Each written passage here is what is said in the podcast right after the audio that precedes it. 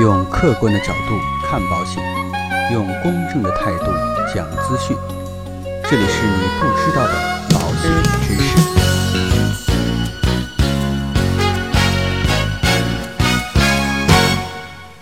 好，各位亲爱的朋友们，大家好。最近呢，受益人呢这个关键词又被顶上了热搜。其中有一句话呀，叫做“你敢把受益人填成伴侣吗？”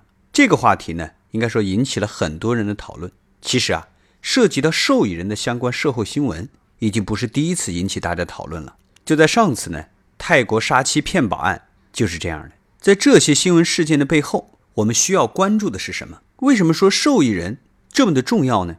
今天啊，我就跟大家一起从保险合同的角度来了解一下相关的知识。首先，我们来看一看啊，什么是受益人？我们可能经常在生活当中啊，或者呢，在接触保险合同的时候，听到“受益人”这个词。那么它具体的概念到底是什么呢？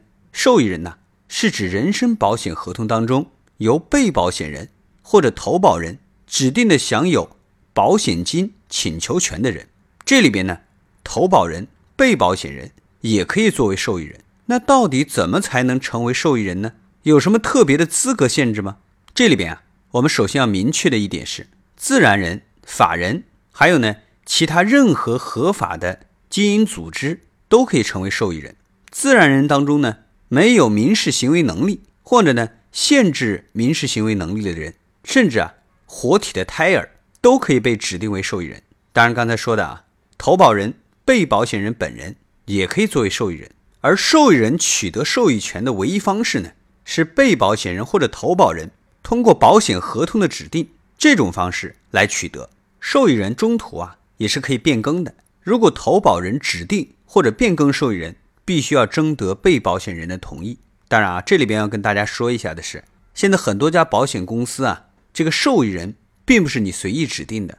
有些保险公司就规定，这个受益人必须是投保人的直系亲属或者呢是近亲属。啊，这个要跟大家说一下，但是实际上法律上是没有这样的一个要求的。那法定受益人和指定受益人有什么样的区别呢？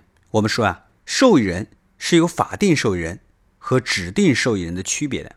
这两者有什么样的不同呢？简单来说啊，法定受益人就是合同里边没有受益人的具体姓名，也没有写类似配偶、子女这样的关系的，所以呢，就需要按照继承法的规定。来分配理赔金，而指定受益人呢，就是合同里边已经写明了受益人是谁。这个呢，你可以指定一个，也可以指定多个，只有被你指定的人才能领取理赔金。详细一点说呢，其实就是假如我给自己买了一份保险，投保人和被保险人都是我自己。如果说将来出险，保险公司赔的钱可以给我自己，也可以给我指定的人。如果没有指定的话呢，那就要按照。这个继承人来进行分割，比如说我的孩子、我的妻子啊、我的父母，第一顺位继承人来进行法定继承。那受益人可以变更吗？在签订保险合同之后啊，是可以变更受益人的。受益人呢是由被保险人指定的，或者呢经被保险人同意由投保人指定。所以呢，他的变更啊，主要取决于被保险人的意志。被保险人或者投保人可以随时变更受益人。不需要经过保险人，也就是保险公司啊，同不同意都没关系。但是呢，投保人如果说变更受益人的时候，必须要经得被保险人的同意。但是无论如何啊，受益人的变更要书面通知保险公司。保险公司收到这个受益人变更的书面通知之后，应该在保单上进行批注。那可能有朋友就要问了，比如说新闻上面说的杀妻骗保这样的案例。可以让自己指定的受益人拿到保险金的请求权吗？我们说啊，之所以受益人这么频繁受关注，主要啊是因为它会牵扯到保险金的请求权。那是不是说我们杀妻骗保这样的案件就可以大行其道呢？这个答案肯定是否定的，因为这一行为呢已经构成了保险欺诈罪，要受到相应的刑事处罚。我国法律呢有严格的规定，保险欺诈罪是指非法获取。保险金为目的的，违反保险法规，采用虚构保险标的、保险事故，或者呢制造保险事故等方法，向保险公司骗取保险金，数额还是比较大的这种行为。所以呢，投保人呢如果杀害被保险人，保险公司啊是不赔的。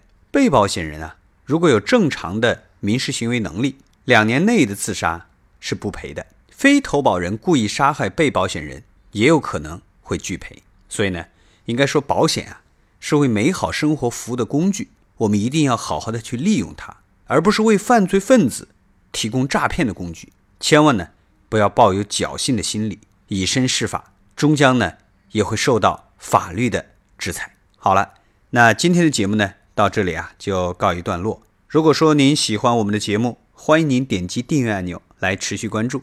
让我们下期再见。